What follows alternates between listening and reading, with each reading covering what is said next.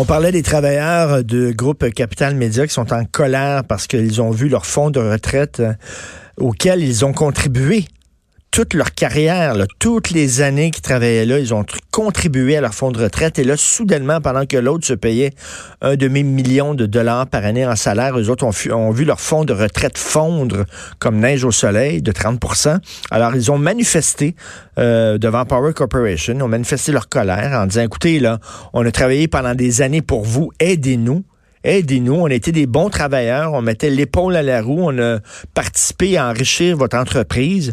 Maintenant, euh, on a besoin d'aide. Vous nous avez abandonné totalement en nous vendant un dollar à Martin Cochon. Aidez-nous. Donc, ils ont manifesté devant Power Corporation et Power Corporation, ils ont enlevé la poignée de porte. Ils ont enlevé, euh, il y a la photo page 4 du Journal de Montréal, ils ont enlevé la poignée de porte pour pas que les manifestants rentrent. Deux retraites coupées à 30% donc on vient revendiquer nos droits. Pas question pour Power Corporation de rencontrer les retraités en colère, si bien que l'entreprise a retiré les poignées de porte de son siège social en plein cœur du centre-ville de Montréal. L'image est forte. Hein? Ils ont enlevé... Euh, une petite toune pour ça, toi. Hein. Ah ben là, écoute, hein, on s'est préparé, là. T'as une petite toune pour ça? Il y avait, il y avait beaucoup, il y avait beaucoup de choses à dire. Ça faisait longtemps qu'il n'était pas venu.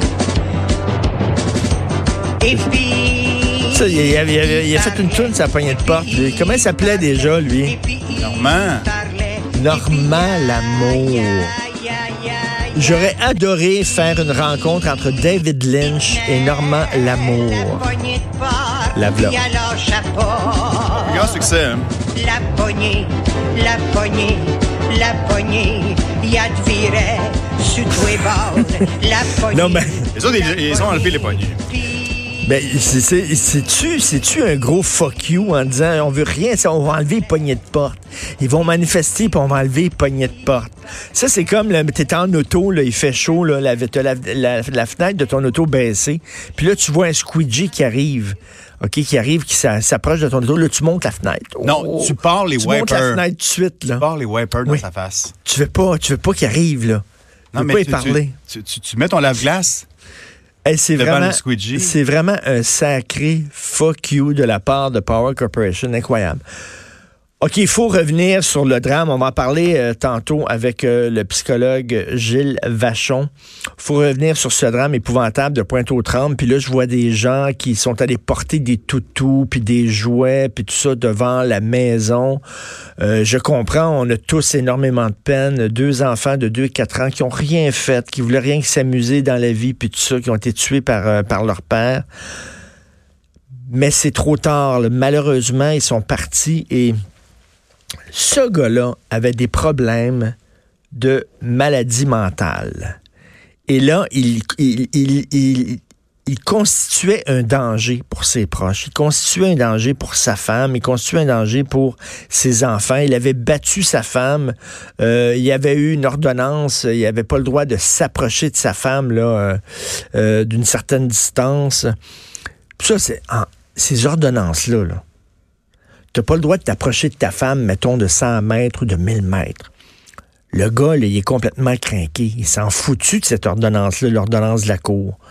Puis là, ces gens-là, ils sont pas surveillés par la police 24 heures sur 24, 7 jours par semaine. On peut pas. On peut pas faire surveiller tous ces gens-là qui font l'objet d'une ordonnance pour savoir s'ils respectent l'ordonnance ou pas.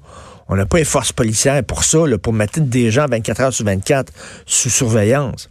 Fait que lui, la loi lui dit la justice lui dit, tu n'as pas le droit de t'approcher de sa femme, mais ils sont, cinglés, ces gens-là. Ils sont, animés par la colère. Penses-tu qu'il dit, oh, je n'ai pas le droit de m'approcher de ma femme parce que j'ai eu une ordonnance judiciaire? Il s'en fout totalement. Alors, à quoi ça donne, ces ordonnances-là, si de toute façon, elles ne sont pas respectées par ces gens-là qui sont complètement cinglés, et si on ne prend pas les moyens pour les faire respecter? Ça donne strictement rien. Et ça pose une autre question les gens qui ont des problèmes mentaux et qui peuvent constituer un danger pour leurs proches ou pour eux-mêmes, c'est extrêmement difficile dans le système actuel de les faire interner. Parce que avant, rappelez-vous l'époque de Nelligan, quand tu voulais te débarrasser de quelqu'un qui était gênant dans ta famille, tu disais que cette, personne-là était folle, les hommes en blanc débarquaient, prenaient la personne et la foutaient à l'asile. C'était trop facile de faire interner des gens. Alors là, on a changé la loi avec raison, mais comme c'est souvent le cas au Québec, on passe d'un extrême à l'autre. Autant avant, c'était trop facile de faire interner les gens, autant aujourd'hui, c'est extrêmement difficile. Et moi, j'ai eu là, dans, dans mon entourage, à un moment donné, quelqu'un qui avait des problèmes de santé mentale et qui pouvait constituer un danger pour, pour lui ou pour les autres. Et je voyais des proches de cette personne-là qui tentaient de, de, de, le faire interner dans un hôpital et tout ça, pour lui, pour son bien à lui. Et on disait, ben, on peut pas parce que jusqu'à maintenant, il a frappé personne. oui, mais là, il faut-tu attendre qu'il frappe quelqu'un? Pour l'interner? Oui. Parce qu'actuellement, vous dites qu'il représente un danger, mais on le sait pas. Peut-être que non. Oui, mais c'est-à-dire, moi, je veux le faire interner tout de suite avant qu'il frappe quelqu'un ou qu'il se suicide. On peut pas. La loi est comme ça, on peut pas. Il faut vraiment, donc il faut qu'il pense à l'action pour là que soudainement vous allumiez en disant, hey, là, regardez ce gars constitué dans... Oui, c'est comme ça, la loi est faite de même. Fait que la loi nous oblige quasiment à passer à l'action après que l'irréparable soit commis. Je comprends, là, qu'on veut empêcher les extrêmes d'avant, mais à un moment donné, là, ce serait bien aussi de dire que cette personne-là était violente, cette personne-là fait des menaces, cette personne-là n'est pas bien dans sa tête. Pour le protéger ou pour protéger les gens autour de lui, faut l'interner, faut le soigner. Non, impossible. Faut qu'il passe à l'acte, faut qu'il frappe quelqu'un, faut qu'il menace quelqu'un avec un couteau puis une arme, puis là effectivement là on va pouvoir débarquer. Je dis, la loi est quand même assez mal faite. On est passé d'une extrême à l'autre. Vous écoutez politiquement incorrect.